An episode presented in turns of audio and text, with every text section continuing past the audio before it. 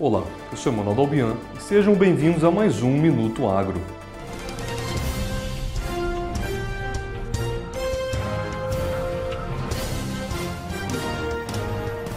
Colheita de trigo alcançou 68,7% até dia 6 de novembro.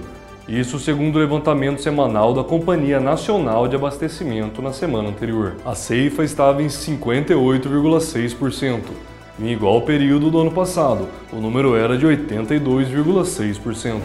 O índice de preço ao produtor na China subiu 13,5% em outubro, em relação ao mesmo período do ano anterior, alcançando o maior nível desde 1996, quando os registros começaram.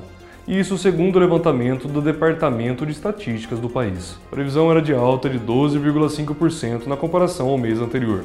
O índice de preço ao produtor da China avançou 2,5% em outubro, após a alta de 1,2% em setembro.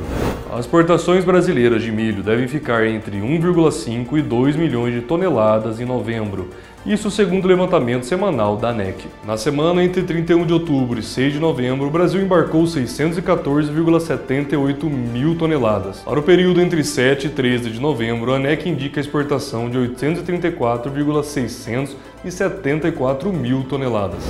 Para essas e outras notícias, continue acompanhando o Minuto Agro no AgroPlusCast. E acesse www.agroplus.tv. Até a próxima!